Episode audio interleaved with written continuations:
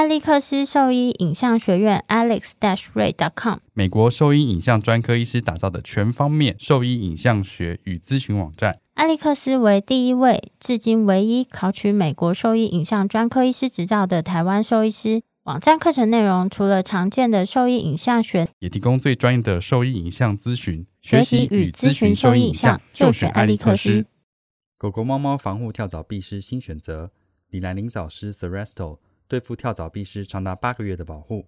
全新科技的项圈，专利且创新的活性缓释机制，让保护力长达八个月。不怕水，也没有异味，狗狗、猫猫都可以使用，方便、安全、有效、亲密。我也用李兰灵藻师。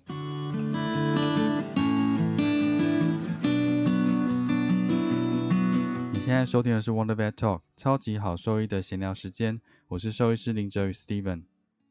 哎，重新开始一次，不让你继 你继续。因为我的狗刚刚不知道为什么好像一口痰，又咳嗽。对，我是兽医师肖慧珍。在这边，我们会用轻松谈论的方式，带给大家一些简单而正确的小动物相关资讯，也会和大家分享一下兽医师日常发生的有趣事情。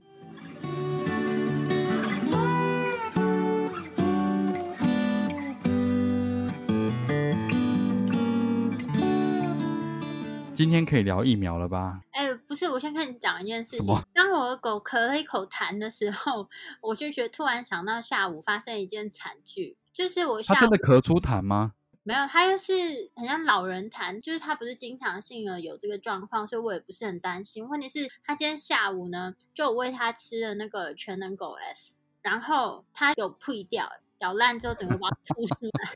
哎，那颗很贵哎，然后你给他带灵藻石吗？哎，还在我这，那啦，还在我这。全能狗 S 我都还没给他吃哦，就是就那一颗被他吐掉了，然后。搞得我现在就是，我想说，那怎么办？就过几天再看看。所以他没有吃掉嘛？他没有吃掉啊，可是那个就是有他的呕吐物在旁边，我也不想要擦干再喂给他，我就把就把它塞掉啊啊！你就把它塞掉就好了。我是塞进去喂它的，就它给我吐出来，我就想说不要硬塞它算了，我就把那颗丢掉。那你就再买一个，要几百块啊？哎，它是一次三块吗？对啊，就三个月的，那你就还有两块啊。不是，但是那一颗很贵，我就想说这是赔钱货，可恶！他们现在因为都会给他吃那个小点心，所以我妈啊都会给他小点心，就是什么鸡肉干啊什么之类的哦，所以他再也不相信这种口嚼定的风味了。哎，我以为那个吃起来不会太差，哎，我是觉得应该不会，但是因为它有含药，我不敢偷吃，你就捏一小角吃吃看啊。我不敢啊，那一小角，你怎么知道它药粉是怎么样混的？我不想要吃进去，他说 怎么了？这样我去挂急诊的时候 很蠢。对啊，通常通常他的点心我会试吃看看，但因为这个是有混药的，我不敢。你知道小吉自从上一次这样义务之后，我爸妈他们不敢给他吃任何其他东西，不然他之前都会捏一点芭辣啊，捏一点包子啊，捏一点橘子给他们吃。千万不要。他说哦，他想吃。他到现在就都没有吃其他东西了，那应该瘦的很快吧？他现在体重原本那时候开完刀是二点六，现在又回到二点八了啊。不过现在是有腰身的感觉啦，比较苗条，然后腿现在看起来又长长的了。很久没有看到这个瘦瘦的小吉了，我最后见到他已经是一个没有腰身的，就是吉娃娃，一尊一尊吉娃娃。对，真的是一尊。那我们可以聊打疫苗，可以可以。你终于打完了一季。对啊，第一季。然后你不是超怕针的吗？我忘记这件事情。我想说，你打疫苗有什么好紧张的？干嘛好像如临大敌的感觉？因为我从以前就很怕打疫苗啊，你知道为什么吗？我觉得只要我讲出这段故事，大家就可以体会为什么会这么害怕。小时候打疫苗都是在那个就国小的时候啊，在那个保健室打不是吗？保健室打。问题是呢，他会为了加快这个打疫苗的速度，所以他会让那个小朋友按照座号就在排排站。但是你知道，因为我姓肖，所以呢，很后面啊，我座号是很后面。问题是很多就是前面座号的朋友，就是同学们，他们就会从一开始就叫啊、哭啊。你知道累积到我的时候，那个心情有多复杂，压力有多大？哦，这跟杀鸡儆猴的感觉是一样的，是不是？不一样，好不好？你就是那边你也不能跑，但前面的人一直叫，一直哭，然后原本可能对这件事情没有那么害怕的，你知道后面那个情绪一直被培养起来，到轮到我的时候真的很崩溃。然后我还记得，你没有说打完之后说，哎，其实还好嘛，前面人很夸张。没有，因为你前面你听到，比如说，就像有些人去玩那个鬼屋嘛，就是游乐场的鬼屋，明明可能还好，但问题是你在外面排队等的时候，觉得里面的人尖叫、人唱，你就会脑补很多画面，就会觉得里面是不是真的超可怕什么之类的。那你有玩过鬼屋吗？有啊。那你会怕吗？会啊。哎，我超怕鬼屋的。我我一直记得，我一直记得有一次，我那时候应该是。大学的毕业旅行，跟我们全班的那时候是动科系啊，一起全班人去泰国玩，然后有一段时间是应该是超可怕的吧？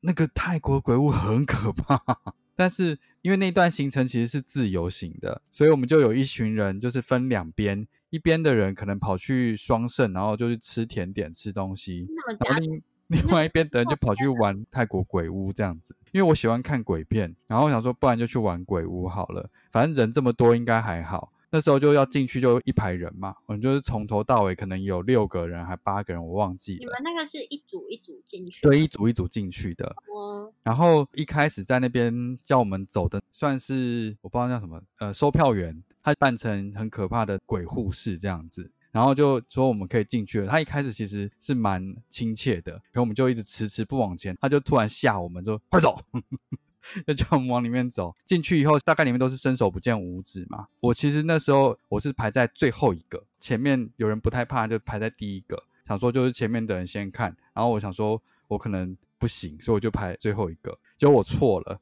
最后一个实在超可怕的。为什么？哦，也是我。你知道为什么吗？因为 通常就是你可能经过一段可能会有人或者是场景，或者是前面吓一跳之后，你走过去一段时间之后，后面可能会有人跑出来追你，很可怕吧？蛮可怕，这种我通常不会去。然后我每次因为我就会一直回头看，我就很怕有人跑出来追我。然后我就会看到有暗门的地方，我就想说那边可能会有人。就果不其然，走一段时间之后，里面就跑出一个拿电锯的人要追我们，我就吓到。然后那时候我就尖，我诶尖叫，我大叫，我大叫。然后那我老婆就在我前面。后来就是前面的第一个人就想说后面到底发生什么事情，一直在鬼叫鬼叫。那我就一路一直冲到第一个。都没有管我老婆 他们在哪里。那是你最后一次参加鬼屋活动吗？哎，对，是哎，我 就没有玩什么鬼屋，因为我觉得好可怕。可是你知道，你出来外面的时候看别人在里面玩，因为有一段是有一个步道是到外面来的，所以你可以看到后一队的人在玩的那个样子，就会看到后面有人在追他们。然后真的不怕，你就完全都不怕哎。在外面看的人会觉得好玩，原因是我看到那个拿电锯人在追下一组人的时候，他就真的快要追到了。可是要追到那当下，因为后来想想也对，他追到又能怎么样呢？他是快到的时候，他又放慢，然后又往后退了几步，然后再呃再往前追这样子。我对于就是会有人冲出来的办法接受。哦，还有一个小插曲是，我在中间，他们有时候会喷那个干冰或什么东西，也是吓你一跳。结果那时候是戴眼镜，所以他一喷我眼镜就掉了。那时候冲到前面去之后，我就说：“哦，我眼镜不见了。”老婆还带着我回去去找那个鬼，说：“哎，我的眼镜不见了。”那鬼本来还跟我们说：“呃，要吓我们。”我们跟他说我们眼镜掉，然后就说他帮我们找一下，等一下，等一下，很友善的鬼。说到眼镜，我大学的时候发生一件很夸张的事。你知道台中都会有打击练习场，就那时候棒球吗？对，就棒球跟慢速垒球。台北的高中同学来台中找我玩，然后我就想说，哎，这个台中就是很便宜又很好玩，我就带他们去那个打击练打击练习场。对，然后没想到呢，我们去打那个，我忘记是慢速垒球还是那个棒球，但是速速比较慢的。那明明就站在那个框框里面，嗯，这个发球机不知道为什么就发不准，是不是打你们？是不是？不是，他就打断我的眼镜，然后我就流。打断？对啊，你站错边了吧？我没有站错边，就真的当场就。就是那个直接砸到我脸，然后就断掉。然后我同学他们是开车来，就是 他是带你去医院是不是？没有去医院，但是我后来就是有断掉的眼镜，就是那间打击练习场就是有赔我钱哦。然后重点是我同学他们开车来台中玩嘛，然后就当天因为我没有其他的眼镜。所以后来一个晚上，然后我又看不太见，然后就隔天，可能他们就把我一起载回台北去配眼镜。是怎么那么奇怪？这个过程怎么那么奇怪？我觉得很荒谬，我就看不。我本来想说，我之前去打击练习场的时候，在那个慢速球可能是八九十公里就很难打嘞。没有，但所以我们根本都是去挥棒而已，根本就打不到东西。偶尔打得到啊，因为我有时候会去啊。但自从被打断那个眼镜之后，我再也不敢。你就有阴影了，是不是？就是就跟打疫苗一样。对对，我想说怎么会打到我的脸，吓死我了。所以你就是从那个时间开始就害怕打疫苗。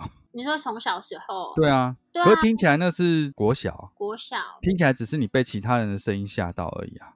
那你自己打的时候有超痛吗？你说这一次吗？没有，我说上次国小的时候，我根本不记得，我只觉得很可怕。而且重点是我，我记得快轮到我的前两个人的时候，我真的吓坏，然后就在学校里面狂奔，然后我是被那个保健室阿姨还有老师就是抓回去，硬压在那边打那个针。你居然还敢跑掉？我小时候跑很快哦，为什么要造成别人的困扰？我是说，你知道三十六计走为上 策，反正 你们跑去哪里？你说，那你们跑去哪里？没有啊，然后后来就是我小时候还有去住院一段时间嘛，然后就是因为手术的关系，我记得那一天呢，就是那个阑尾炎啊，然后不是 I M 你吗？对对对，但是问题是，我就记得我爸妈把我带到医院，然后就跟我说：“哎，等一下就先换这件衣服哦。”然后就坐在一个床上说：“哦，我们先换这件衣服，等下带你去检查一下。”然后就突然就把我推到，就是我只记得那个手术室的门口，然后突然就旁边两个护士阿姨冲过来，然后就把我压住，啪就把我弄倒，就我就被打针，然后就被弄倒了。哎，这样也很，这样也还好啊，就是你没有任何痛的感觉不是啊，我意思说，就是这些事件造成我从小到大对打对打针的阴影，是不是？对打针的阴影，然后加上我前两年要出国嘛，然后去打那个黄热病疫苗，我也是晕针。所以你只要针拿出来，你就会晕倒。就是戳到我，我就会晕。那你平常在抽血的时候，有戳到自己，会你会昏倒吗？我没有戳到自己过，可是我去被抽被别人戳到过。对，被别人那没有晕，但是我去抽血的时候，我最近一次去抽血的时候也是晕。那你有捐过血吗？没有哎。看到那针应该会更晕吧？对，我以前是过瘦啊，但是他是胖了可以捐的，我也是还没有捐。因为以前体重是四十五公斤嘛，我以前很瘦，现在五十四，没有那么胖，没有那么胖，但是 现在是心情上的不敢。所以那你那时候打针，你就等的时候很忐忑。出发前都很忐忑啊，然后你知道那种心情就是啊，好不容易轮到自己，终于预约到要去打疫苗，其实就是有一点期待。但是我本身又是非常害怕打针的，所以我一整天都有一点焦虑。我半夜一直梦到我被打针，整个一直跳起来，我晚上没睡几个小时，真的夸张。去之前就我男朋友就跟我说什么，我跟你讲，因为那个打疫苗关系，现在那种小的针头都缺货。我就想说，那不行啊！如果到那边他拿那个很粗的针就戳我，这样不是更痛吗？我就很慌。我那天去上班的时候，我还从抽屉里自备了两个二十六 G 的针头。我想说，等一下，你就拿针头而已。我就拿针头啊，因为我想说他不可能拿我给他的针筒去抽药嘛，因为毕竟他会有污染别人的风险，因为他也不确定我这个。但是如果是我那自己那一只换那个针头戳在我身上，应该比较可以接受吧。就带了自备了两根二十六 G 的针过去，然后就我进去要打之前呢，我就看他已经都把一支支都准备好了，对对，都准备好。然后我就问了他一下，说这个针很粗吗？因为我看那个盖子应该就是二十三吗？对，二三，对，二十三 G。我心情就是有一点点慌，我就说那我我我可以换那个针吗？然后他可能后面很多人，他就没有想理我，他就说你袖子先拉起来。他他忽略你的，他忽略你的要求，对不对？对，他就是屁股还没坐下去，针就戳下去了，所以就戳的有点歪歪的。但但没有那么痛，对不对？对啊，为什么？哎，这个比打黄热病和 A 肝还不痛？哎，对啊，我觉得那个针其实没有什么感觉。哎，推进去的就是那个瞬间也没有感觉啊。对，但是黄热病很痛，哎。我觉得看左肌什么吧。对啊，害我还在那边脑补了很多小剧场，没想到这么快要结束。没有啊，就跟你说打了不会痛啊。虽然我们那时候打的是莫德纳，可我觉得那个针这样戳下去根本没感觉。不是因为你们本来就不怕被针戳的人，你们跟我讲谁不怕？谁不怕被针戳？就是没有那么怕，可是会痛还是会痛啊。像谢医师就不怕被猫咬啊，他也不怕被皮丁丁啊。对啊，但我怕啊，我觉得很痛。什么叫不怕被猫咬？嗯，他对于这个疼痛的耐受度比我高。没有，你知道慈医师他这次打第二季吗？他说他被快推了那个针，他说超痛。快推是怎样？他在形容的时候，我我听起来很像针是直接戳下去之后，就大拇指直接再按到底。我的也是啊。不知道，他说超痛，他打完之后手举不起来。第二天我手也举不起来，但是我觉得还好。这个可是他当天就痛哎，然后第二天就体温稍微高而已。那这样好像还好哎。对，因为我是打完针之后，我大概过半小时手就很痛哎，就抬不起来。就是因为我都是躺这边睡，所以有一点不舒服。我第二季的时候也是就烧一天，大概吃药的时候是三十八点五吧。我那天应该吃了四次还是五次药，隔天就比较没事。但我那时候也是只是觉得累累的而已。他们不是形容说被围殴或者是什么被火车撞到之类的，我是觉得没那么夸张啦。他们可以，你可以期待你的第二季。A Z 第二季好像副作用比较小，哎，嗯，好像也看人。那也没关系啦，因为我原本就是很担心会头痛，不过运气很好，就是头没有痛，其他我都可以忍受。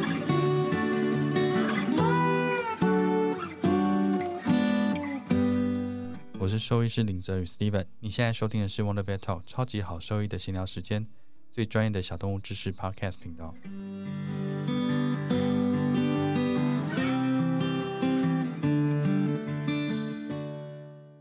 这样是刚好隔了特辑的三集，我们今天就把听众的问题大概全部都回答完。今天这一集是主要有听众问我们，想要知道一下骨折。手术完之后的一些照顾的有哪一些该注意的事项，或者骨折之后该怎么去照顾这个动物？其实这是一个呃非常复杂的一个问题啦，我觉得。对啊，因为根据骨折位置的不同，其实照护上也会有一点落差。嗯，然后跟重点也会有一点不太一样，然后还有动物的年纪啊，然后使用的植入物治疗方式，嗯，对啊，都会不太一样。所以我觉得我们从最开始稍微介绍一下，这个应该比较少人会提到这个内容，但是我觉得这个是我们在面对骨折病患的时候，我们做治疗决策第一步，我们会去思考跟规划的事情，然后也可以跟大家稍微说明一下。嗯，我觉得这个非常重要，因为这个会关乎到你整个骨折治疗的成功与否，其实是非常息息相关的。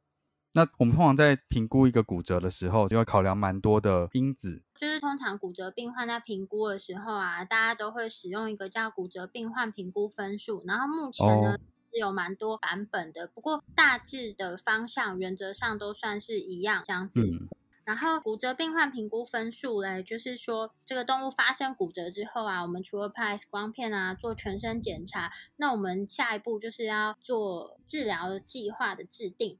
我觉得这个如果是对骨科治疗计划比较不熟悉的医师来讲，是一个蛮好的入门的思考方式，因为它可以帮助我们在治疗计划的选择上是比较充裕的，不是说，哎，我觉得这个应该是用什么样的植物物这样子。对，我觉得那个太跳跃了。对对对，就是有一个比较客观的评估方式，然后帮助我们去做后续的治疗计划的决定。简单跟大家稍微分享一下，就是一般来讲呢，就是这个我们在评估这个病患的骨折的时候呢，大概会分成三大方面。第一个是机械性的因素，然后第二个是生物性的因素，第三个是临床性的因素，主要是这三个方向。机械性的因素呢，简单的来说呢，就是我们会先去看一下，说，哎，这个病患啊，他的体型啊，还有他的体重，还有就是他骨折。的位置到底发生在几只脚上面？就是因为你看它们是四脚站立的动物嘛。如果今天它只有一只脚骨折，那代表它另外三只脚能够帮助它负重。那我们在植物的选择上，跟这只狗狗有两只脚骨折，那我们在选择植物的强度就会不太一样。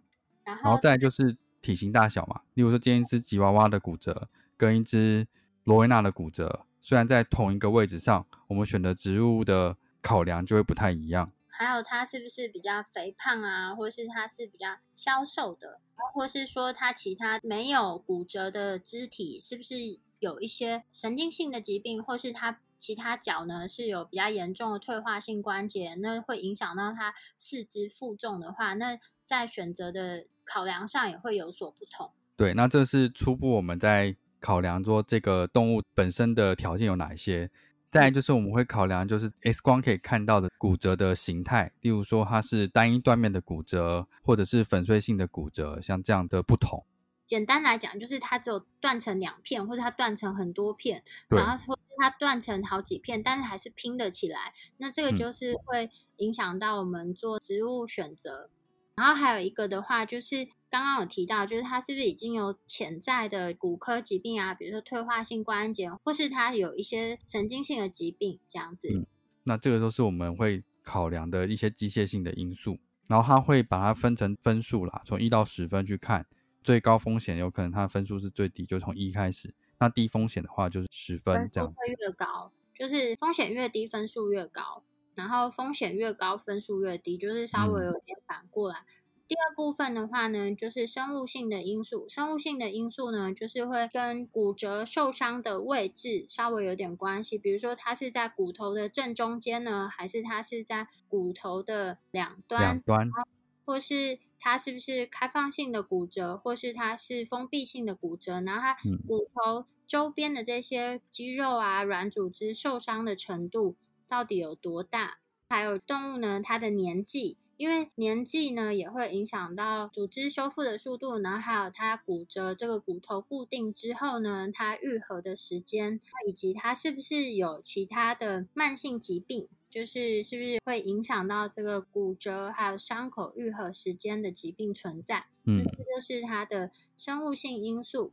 最后的话呢，就是临床性因素。简单来讲，就是饲主的配合度啊，还有这个狗狗它本身的配合度是很好呢，还是很差？因为假设这个狗狗本身是很乖，但是这个家长呢，他是比如说你跟他讲三天就要回诊一次，或是一周需要回诊一次，但是他都会拖好几个月才回来，那这样子他的配合度很差，那我们就会把它归类在分数是比较低的部分，风险比较高。对，风险比较高，或是这个狗狗呢？回家就是会蹦蹦跳跳，就是过度的活跃，然后很难去控制。因为其实我们知道，就是骨折受伤之后，它会需要让这个肢体呢是有适当的休息啦，适当的休息，不要过度使用，然后让它可以慢慢的去愈合修复。那如果说这狗狗的行动活动力是没有办法控制的话，相对它的风险是越高。那这个是一般我们比较常见会先去评估的三大部分。现在有一些是直接把它简单分成两大部分，不过内容跟方向原则上都是差不多的。反正是风险越高的分数分数越低。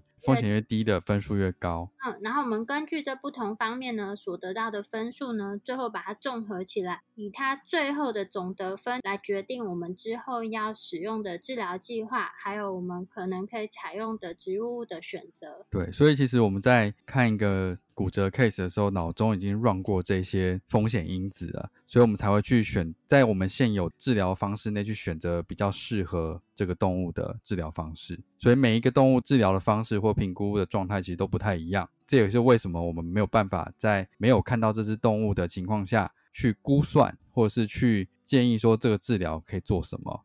嗯，可能可以给出一两个计划。就你可以给一些建议，但这个建议并不是一个很完善的计划啦。对，再讲一次哦，机械性因素就包括一些品种啊、骨折的方式跟有没有其他的骨科或神经性的疾病，这是机械性因素。然后生物性因素的话，就包含了骨折本身的位置，例如说中端啊，或者是两端啊，或者是它旁边软组织的完整性，还有这个动物的年纪有没有存在的其他的疾病等等。然后第三个是临床的因素，就刚刚讲过的配合的程度啊，狗狗的个性啊，然后跟家庭环境的家庭环境因素这些，其实都是归类在临床因素。这些其实综合起来，就是我们在做骨折评估分数的主要的一些因子。然后我们在做完这样子的评估之后呢，才会再去进行手术。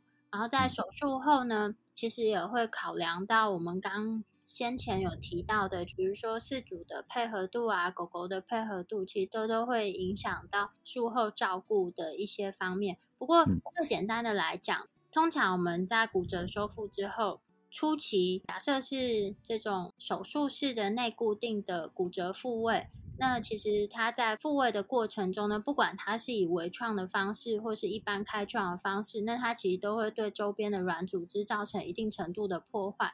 所以在这个骨折手术之后，初期大概就是会先以软组织的照护为主啦。软组织的照护就是它的疼痛控制啊，然后还有它的如何去改善软组织术后肿胀的情况。这个大概会是在术后的四十八小时前后。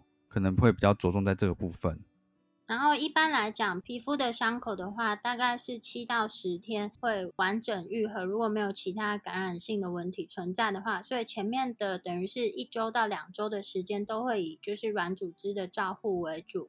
然后再来呢，就是要等那个就是骨头愈合的时间。那一般来讲，骨折愈合的时间，如果以年轻的动物来看的话，最少八周到十二周。看它是怎么样的愈合方式啊，有的就会有比较多的骨痂生成，那有的是没有那么多骨痂生成。但如果说你要让它骨折的稳定性到比较高的程度的话，我觉得八周到十二周还是一个比较安全的数字。所以通常呢，我们会建议，就算是幼犬或幼猫在骨折手术之后呢，可能至少在前八周尽可能的去限制它的活动。那前四周是比较关键，它限制活动的程度是要比较高。然后四到八周呢，其实就可以让它适度的。活动只是说还是不能够让它激烈的跑跳，然后大概是到十二周之后，如果我们在拍摄 X 光片确认完它骨折愈合的程度，那它可能可以渐渐的去回复它过往的活动程度这样子。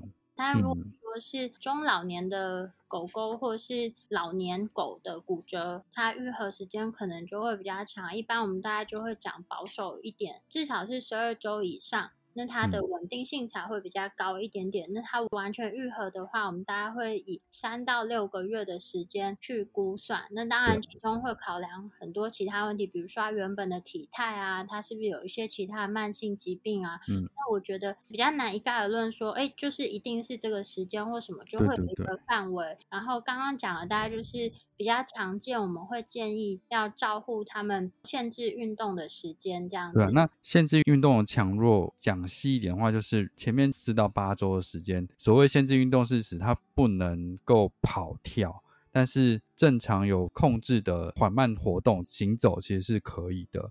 就是正常活动的是 OK 这样子，就不包含你那个什么玩球、接飞盘之类的。对啊，但是我觉得现在那个室内。怎么讲？现在在都市里面养的狗，其实也没有这么多真的会去玩球、接飞盘啦。但是我觉得比较常见的是，就是会带去狗公园放绳，让他们就是疯狂跑跳。其实我觉得这个在前面时间是绝对不行的。对啊，这个是蛮危险的。所以说，就是在骨折手术之后，其实都要跟兽医师讨论，他们可以开始活动的时间，然后适合活动的内容。嗯，然后刚刚讲到这一些，我觉得很重要的事情是定期的监控，其实蛮重要的。像我们刚刚讲的这些时间啊，虽然说你可能知道说前八周是要比较严格限制活动，但是通常这个中间还是需要由医生帮你做评估，可以知道一下他目前的肢体的承重的程度是不是正常的，疼痛的状况是不是正常的。组织有没有任何肿胀的情况，或稳定性是不是有什么差别？这个其实如果有问题的话，在前期就比较能够发现。对，然后而且其实我们刚刚都讲一个大概而已啊，因为像有一些位置的骨折，或是像幼年动物的一些骨折，其实我们很早期就要帮它开始做比较积极的，就是被动关节活动的一些附件，那这个才可以避免在手术后造成一些不可回关节僵化、关节僵化，或是像有一些动物它会有严重的四头骨肌软缩这样的问题，那。我们今天先不针对这个，这个有点，我觉得有点太困难了。就是不是，就今天不会先针对这部分，我们就讲一个一般我们骨折比较常见的处理方式。然后刚刚讲的这些，主要都是以四肢的骨折为主，然后非关节面的，因为关节面的，就是骨折在手术后，其实要注意的事项还有监控的时间都会有一点点不太一样。然后或者。如果说他是脊椎骨折的话，又完全是另外另外一件事情。对啊，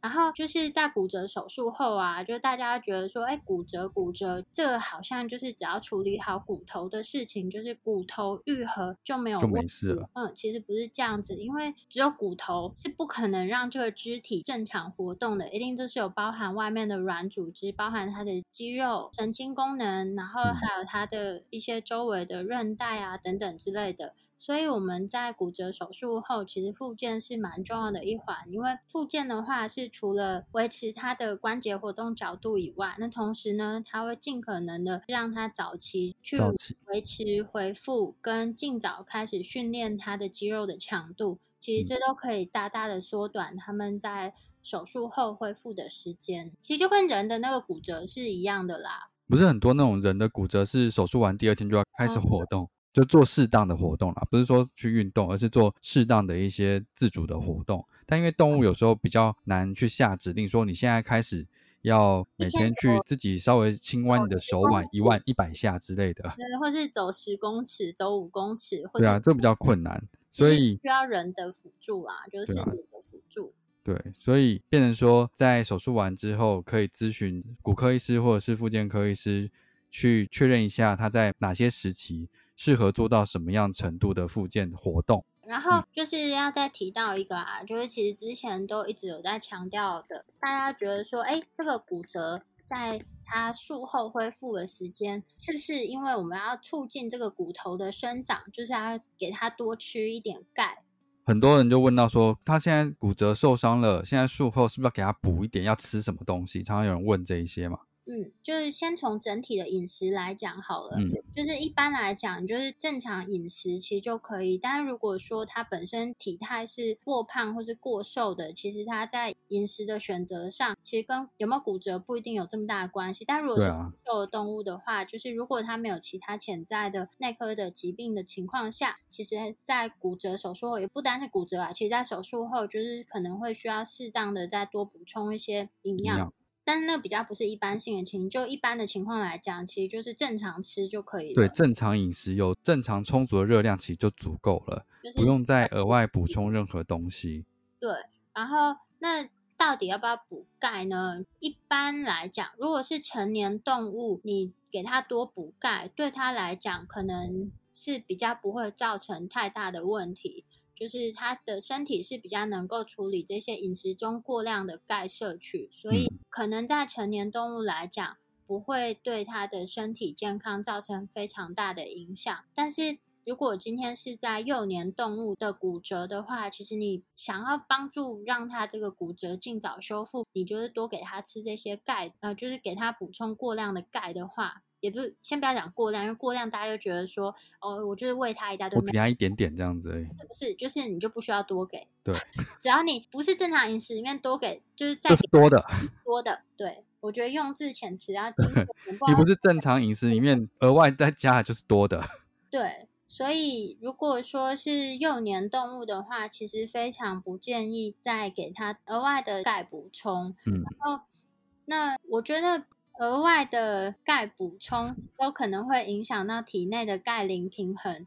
那严重的情况下呢，其实都有可能会造成它肢体是变形，或是它的肘关节发育成不协调。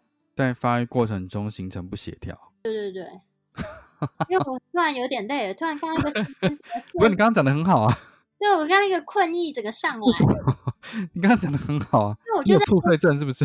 对，我不知道，我刚突然一个好累哦。说是你刚刚讲的非常好啊，你干什么？我不知道，我刚刚瞬间有点想。像我们之前不是常常，我其实不太确定这补钙的概念从哪里来的。很多时候不是在之前做的大型犬的评估，很多那种幼犬的大型犬，他们都会说哦，你要吃要补钙啊，那骨头才会长得好啊之类的。因为那个吧，我们小时候的广告，那个黄色罐子上面好人的那个叫什么？康喜健钙，我最爱。对啊，所以 好可怕！有人知道这是什么东西吗？那个黄色罐子是康喜健钙吗？是吧？我你看我之前还有买罐给我儿子吃，哎，还买得到哎，就是一个朗朗上口，他就觉得哎，小朋友就是要小朋友补钙，所以小狗小猫也要补钙，这样子千万不要拜托。然后其实我觉得幼年动物啊，非常不建议自制饮食啦，因为其实自制饮食对于它的这些营养素的需求，都可能很容易造成营养素的不平衡。然后重点是一个很可怕的事情，就是说有些人会说，那我再额外帮他补一点，可是你怎么知道你需要补多少？然后另外一个可怕的事情。是说，他定期去帮他验血钙正常，这样就可以避免这个钙摄取不足。当然不行啊，因为有的时候，其实我们之前在那个好读书的内容有分享过，嗯，关于动物的这个钙磷维生素 D 的一些研究。然后其实里面有提到一个很大的重点是说，我们常常都会落入一个陷阱，就是认为这个血浆钙的浓度，如果它是在正常的范围里面，就可以排除掉钙摄取不足的状况。但是呢，其实就算是在饮食里面钙不足的情况下，其实血浆钙的浓度常常会落在正常范围，除非是它今天调节的这个补偿机制是有问题，出现异常。那它可能才会落在异常的范围，所以我觉得单靠这个血检就是没有办法说明什么事情的。对，所以我觉得就给他吃营养均衡的饮食啊，就不要那边瞎搞。哎，你这个结论对的吗？没有，我就是就是简单说啦，简单说，简单说不要瞎搞。简单说，就是因为我们对于这些鲜食，因为我们的营养知识其实就是不足够也不完善，然后大家其实利益都很良好啊，就是说，哎，我想要给他吃更新鲜的食物，但是新鲜不代表它是营养均衡，然后新鲜也不代表就是它是完善饮食，所以我觉得之前那个老妞营养。大家都知道老妞嘛？老妞其实他们就是还有跟郭医师，他们是经常在他们的网站还有 Facebook 内容里面，就跟大家分享一些比较常见的营养知识。然后我觉得他之前讲了一句话，我非常非常的喜欢，就是你给他吃的这个所谓的鲜食，其实简单来讲，它就是新鲜的零食，它并不是完善的饮食。新鲜的零食。对啊，就是你给他吃，比如说我帮他煮的这些呃鸡肉啊，水煮鸡肉、水煮蔬菜，可是其实它的营养素可能是不均衡的，所以这些鲜食其实充其量就只是新鲜的零食。嗯，我个人非常喜欢这句话。现在我就是看完他们这篇文章之后，我都会这样跟四组讲。对啊，现在有很多不同的粉砖在分享不同科别的小动物知识，我觉得蛮好的。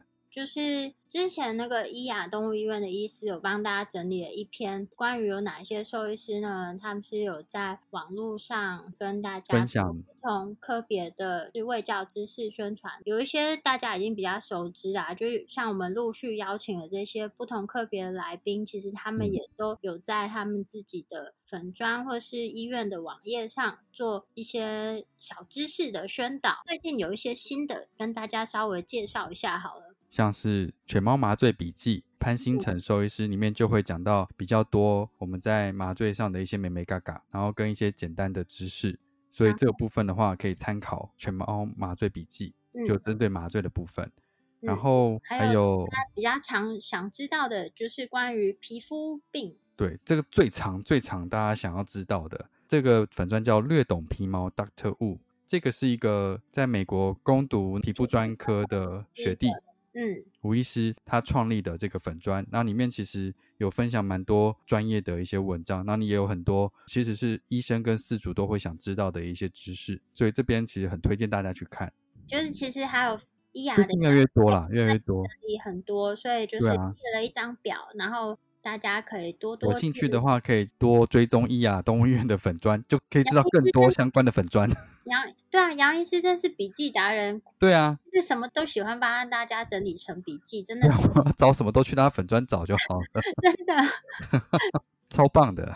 真的，所以就是我觉得大家常常会在网络上啊，就社团里面去问一些网友的意见啊。我觉得今天有兽医师，就是甚至是不同专业领域的兽医师，帮大家整理了这样子的资料。那他们尽量呢，也把这些比较专业的知识，尽可能的口语化，或是用大家比较能够理解的方式，就是说明给大家听。那真的想要对这些内容有所了解的话，就不妨可以去搜寻这些医师们。辛苦写的的文章啊，多多给他们支持，那相信一定会有蛮多收获。因为像我自己也都很常去逛这各大兽医师的粉砖啊，因为一个人不可能知道都会啊，然后书也不可能念那么多，那有一些其实书念不完的啦，书念不完，我每天都觉得念不完，压力好大，然后就是。在不同领域呢，其实我都会去看看他们整理的文献内容，而且他们真的很棒，就是说，就吃人家消化过之后再吐出来东西，其实是比较容易的。那听起来有一点恶心，我觉得不可是是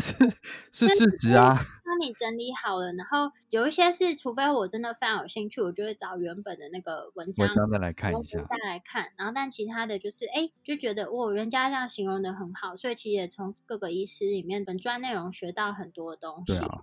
然后我觉得社团里面还是有很多新手的主人都在问一些重复的问题。其实如果有知道这一些资讯的听众们，其实都可以把这一些资讯在那些社团分享给大家，让这样子比较正确有根据的资讯可以好的传播开来。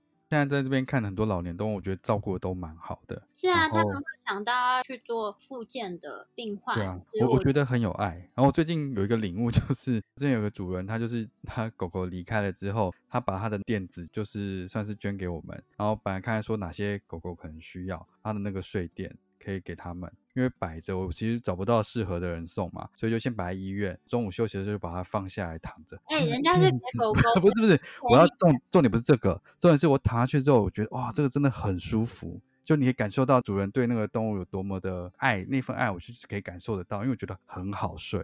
是哦，是什么的？我也要买一个给我。就那个当下会觉得说，哇，主人对于这个动物的爱真的是非常的深，因为在我在睡觉那当下，我就觉得好温暖。哎，人家是捐给动物，是给你的。就是我是用我身体力行去感受到这个爱的。其实大家现在绝大多数都真的是把就是狗狗猫当家人了，小孩啦。那今天呢，就是。简单跟大家介绍一下关于骨折我们在评估的一些基本知识。然后虽然这是比较专业性的内容，但我觉得因为其实也不是很难啊，所以就想跟大家分享一下。一般来讲，我们在做就是骨折计划的制定上会有哪一些考量，然后以及在因为这个也会影响到我们术后照顾的一些。妹妹嘎嘎。对。有兴趣的家长其实也可以上网搜寻这个，我觉得还蛮简单的，它就叫做骨折病患评估分数。然后到时候我们会把它列在文章里面，然后其实可以大概对这个东西有一点点了解。那我可以在兽医师跟你们沟通说，哎，接下来我们这个狗狗啊，或是猫咪，它会做什么样的固定方式的时候，那你就可以比较容易理解他们为什么做这样子的选择。然后在手术后呢，他们需要照护照顾的时间该怎么样去拿捏跟考量，还有为什么需要密。密集的回诊跟有时候为什么可以拉长它回诊的时间，其实都会跟这个是有一点点关系。那我觉得对这个东西有一点了解，其实可以帮助你们对家中骨折动物的照护上能够有更深一层的认知。嗯，不会觉得好像彷徨，就什么都不知道的感觉。对，然后希望发问的听众呢，就是有收听到这一集。那如果说哪边我们有讲的不清楚，或者想要再更多一点了解的话，在留言跟我们说。我们的网址是 triple w. 找 wondervet. com. 找 t w 或是 Google、FB 搜寻 Wonder Vet 超级好收益都可以找到我们哦。今天的内容大概就分享到这边，就这样子啦，就这样啦，拜拜，拜拜。